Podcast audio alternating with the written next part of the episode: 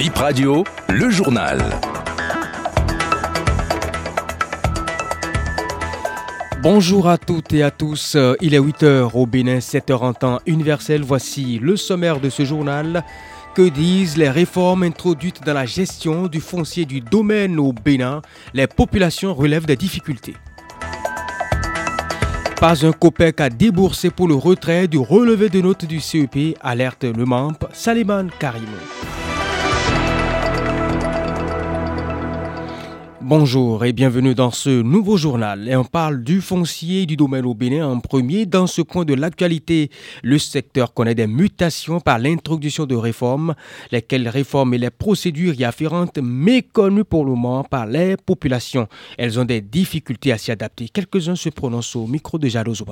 Il y a beaucoup de difficultés. Vu les réformes que le gouvernement a mises en place, il est normal qu'on rencontre des difficultés. Pour nommer un peu les difficultés, il y a trop de tracasseries, c'est-à-dire les services sont éparpillés, ne sont pas aux mêmes endroits et ça rend un peu difficile les courses pour les formalités après avoir accueilli le terrain. Au niveau de la mairie, c'est un tout un, c'est vraiment difficile de tout ces trucs qu'il faut en train de faire, c'est un peu difficile. Vraiment, nous voyons beaucoup de difficultés. Des papiers administratifs, on nous envoie de gauche à droite. Il faut aller faire ci, il faut aller faire ça. Et à chaque fois, on ne nous répond pas positivement, rapidement. Donc il faut plusieurs fois venir leur voir avant qu'on trouve gain de cause. Vraiment, nous souffrons énormément.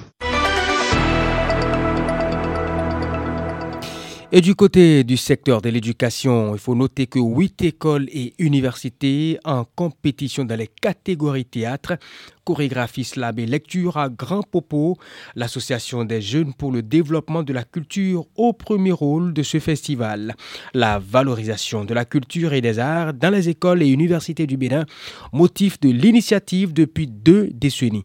Parole à Jean-Louis Kedaï, directeur et promoteur du Festec. La particularité de cette édition, c'est que nous organisons déjà un bilan, symposium sur le bilan des arts jeunes publics au Bénin, un symposium qui fait le point des arts jeunes publics au Bénin depuis la création jusqu'à maintenant. Deuxième particularité, nous avons deux pays en plus des autres pays qui ont l'habitude de venir.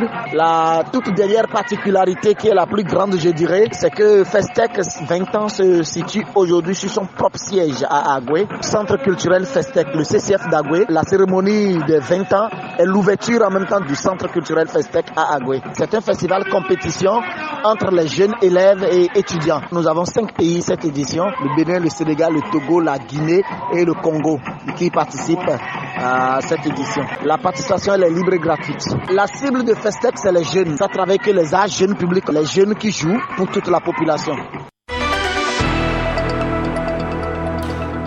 Vous n'avez pas un franc à débourser pour retirer les relevés de notes de vos enfants, avertit le ministre des enseignements maternels et primaires. Il a fait savoir à travers un communiqué. Le message est adressé au directeur d'école primaire publique et fondée d'écoles privées. La note précise également que ces relevés seront remis ou seront mis à la disposition des circonscriptions scolaires par la direction départementale des enseignements maternels et primaires. Et puisque nous parlons des écoles, on reste dans ce secteur pour évoquer le sort des écoles dans les zones sous menace terroriste au Bénin. Euh, cette euh, question est au centre, bien sûr, des réflexions les 16 et 17 août dernier à Abomey-Calavi. À moins d'un mois de la reprise des classes, c'était l'occasion d'échanger sur les défiliés à la prochaine rentrée scolaire dans ces zones sensibles. Parmi les participants, on note des acteurs du secteur de l'éducation, du septentrion, des représentants des ministères de la Défense et de la Sécurité.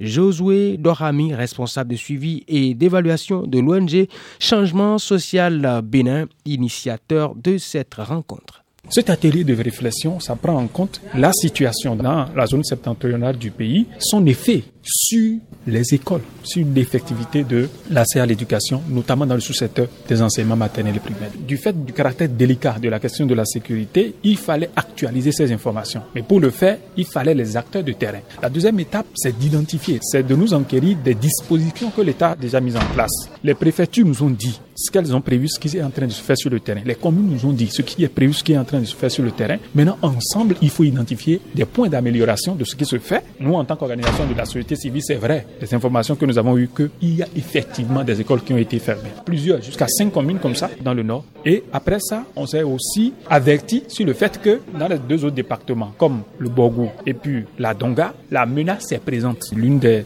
actions que nous avons proposées sur ce plan, c'est de renforcer le dispositif de renseignement. Parce que le dispositif de renseignement pourrait permettre systématiquement d'identifier une école comme une école qui est potentiellement en danger du traumatisme chez les enfants. C'est un point sur lequel nous avons beaucoup débattu. Peut-être même qu'ils ont perdu des collègues, peut-être qu'ils ont perdu des parents. Aujourd'hui, il faut aller à des recrutements des pédopsychiatres qui s'occupent spécifiquement de ces enfants. Et pour boucler euh, BIP Info 8 heures, cette info qui renseigne sur le rendez-vous à prendre ce soir par les amoureux du football allemand. Aujourd'hui, l'ouverture donc de la saison 2023-2024 en Allemagne.